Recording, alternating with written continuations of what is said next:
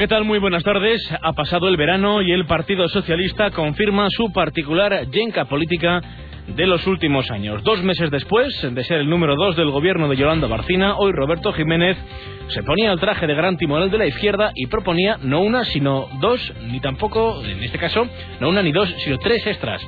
Ya lo decimos bien, para los funcionarios el año que viene. Sugerencia. Vamos a pelear esas, ¿eh? Lo pongo por delante, no estamos renunciando. El tema es bien sencillo. Año que viene tres pagas extras. No queda ahí Jiménez eh, porque también propone recuperar ahora el impuesto de patrimonio que él mismo obligó a eliminar en el año 2008. Funcionarios también son los miembros de la comunidad educativa que protestan en el inicio de un curso que según el consejero Iriba se está realizando con normalidad.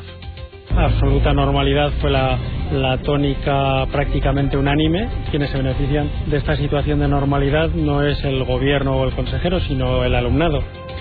Enrique Maya, alcalde de Pamplona, salía hoy al paso de la polémica suscitada después del derribo, del comienzo del derribo de la cárcel antigua de Pamplona, la del barrio de San Juan. Según Maya, esta actuación ya estaba decidida hace tiempo, la confían los grupos y es buena para la ciudad.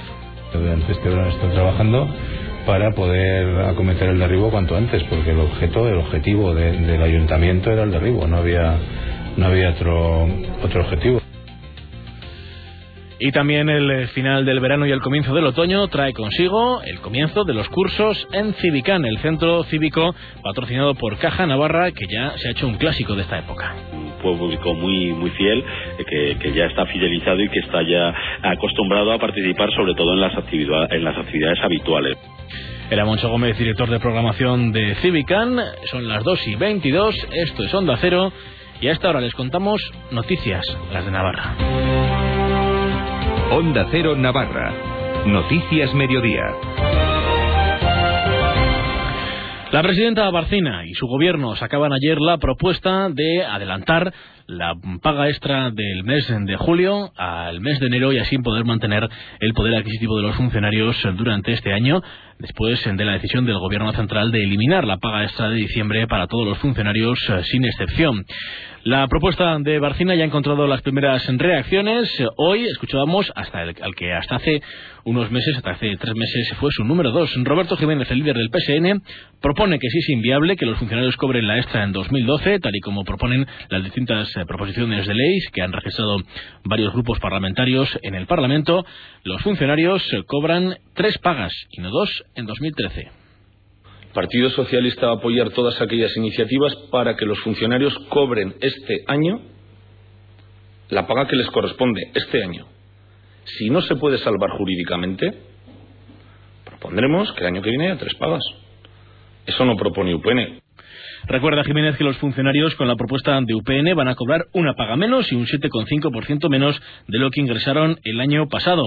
Además, también recuerda que la decisión del gobierno foral de no pagar la extra este año demuestra que no tiene dinero para pagar este año, como ya dijo, eh, como ya eh, acusó el propio Jiménez cuando fueron expulsados del gobierno por parte de Yolanda Barcina. El Partido Socialista también esta mañana proponía cambiar el impuesto del patrimonio y devolverlo a la situación anterior al año 2008, cuando, recuerden, el propio Partido Socialista, cuando entonces gobernaba en España Rodríguez Zapatero, decidió eliminarlo por completo. El eh, gobierno de Navarra, entonces de coalición, lo recuperó el año pasado, pero en parte, y ahora lo que quiere el Partido Socialista es que se eh, ponga de la misma manera que estaba hace tres años para recaudar en torno a 50 millones y que había unos ingresos extraordinarios en las arcas de todas las administraciones. En el 2011 para el 2012 ya estábamos en plena crisis. ¿Que nosotros hubiésemos llegado más lejos estando en el gobierno? Sí. Si hubiéramos estado en un gobierno solitario. Respondía así a la pregunta en torno a por qué ahora el Partido Socialista propone en, reponer un impuesto que también propuso eliminar y de hecho eliminó en el año 2008. Cambiamos de asunto. El titular de Educación, José Iribas, ha hecho un balance satisfactorio del inicio del curso escolar que hasta el próximo lunes permitirá el regreso a las aulas de 105.000 escolares navarros. Milagros Girondo. Un comienzo de curso que, como ya anunciaron los propios sindicatos, iba a ser caliente y iba a estar marcado por movilizaciones en contra de los recortes aprobados por el Gobierno central. El primero de ellos, la primera de esas movilizaciones se desarrollaba ayer ante la sede de ese departamento. El consejero Iribas ha reconocido que no hubo incidentes reseñables durante la jornada de ayer. Absoluta normalidad fue la, la tónica prácticamente unánime y por lo tanto agradecer el que eso se haya producido porque en realidad quienes se benefician de esta situación de normalidad no es el gobierno o el consejero sino el alumnado yo creo que es un balance positivo en ese sentido. Palabras del consejero en las instalaciones de Volkswagen Navarra, donde esta mañana ha mantenido un encuentro con jóvenes que iniciaban hoy el programa de FP Dual, pionero en España, acordado entre la Consejería de Educación y esta factoría automovilística. En este proyecto están depositadas, decía, muchas expectativas, ya que es la primera ocasión en que estudiantes que acaban de obtener la titulación de FP cursan un plan de especialización académica que les permite mejorar su conocimiento del medio industrial, utilizando tecnologías de última generación aplicadas al mundo de la producción y del mantenimiento. Escuchamos a José Vivas. Está claro que en Navarra el sector de la automoción y todos los que se conectan a ellos, eh, bueno, es una columna importante para el sostenimiento económico y el desarrollo del crecimiento económico y social. Y saber que nuestros jóvenes están demostrando una alta capacitación, pues supone una gran satisfacción. El alcalde de Pamplona ha salido esta mañana al paso de la polémica suscitada en torno al derribo de la antigua cárcel de Pamplona. Según Enrique Maya, era obvio que esta actuación se decidía a principios del verano, que era inaplazable y que ha destacado además que lleva ventajas para la ciudad. El primer edil de Pamplona ha asegurado que este debate ya se produjo en junio y que con toda normalidad el Pleno decidió la necesidad de echar abajo el edificio, que se aprobó la partida presupuestaria para ese derribo y lo que se ha hecho, ha dicho, es acometerlo cuanto antes. A estas alturas, por tanto, no entiende la polémica suscitada ya que a su juicio ha habido muchas oportunidades y se hubiera querido debatir el destino del centro penitenciario. Sobre todo va pues y el plan está aprobado no solo permitiendo sino recomendando vamos a decir el derribo porque tiene muchas ventajas ese derribo y ahora cuando ya está la obra adjudicada se inicia la obra se abra ese debate me parece absolutamente extemporáneo y, y que no tiene ninguna lógica pero bueno yo no me voy a meter ahora a valorar los porqués de ellos ellos sabrán por qué lo hacen esta mañana se presentaba la nueva temporada de cursos eh, y talleres eh, del eh, otoño-invierno de Civica en una programación ya asentada que esta mañana también proponía en Pamplona la Onda su director de programación, Moncho Gómez.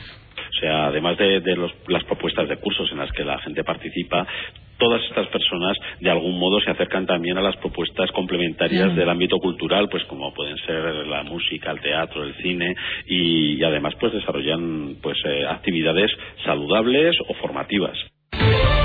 En deportes, entrenamiento intenso de Osasuna en una semana en la que no hay partido de Liga Javier Saralegui. Sin embargo, esta es una de las veces en las que el partido amistoso de turno, preparado por los clubes para no perder ritmo, se antoja más importante.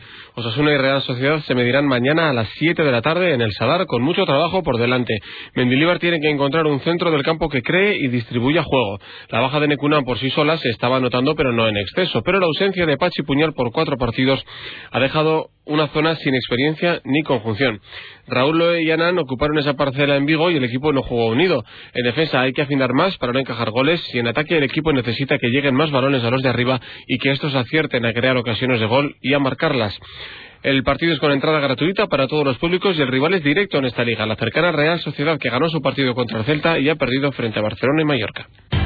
La previsión del tiempo, patrocinada por Pizzería, Tratoría, La Cantineta. Hoy esperamos cielos poco nubosos en general, con temperaturas en ligero ascenso, llegando a 26 grados en Pamplona, 29 en Tudela, 25 en Bazán, Vidasoa y 24 en los valles pirenaicos del Roncal y el Salazar. Para mañana se mantiene el cielo despejado con posibles tormentas por la tarde en el Pirineo, temperatura en ascenso. Restaurante La Cantineta, en Vuelta del Castillo, al lado de la Ciudadela, le ofrece una carta con mucha variedad. Desde la pasta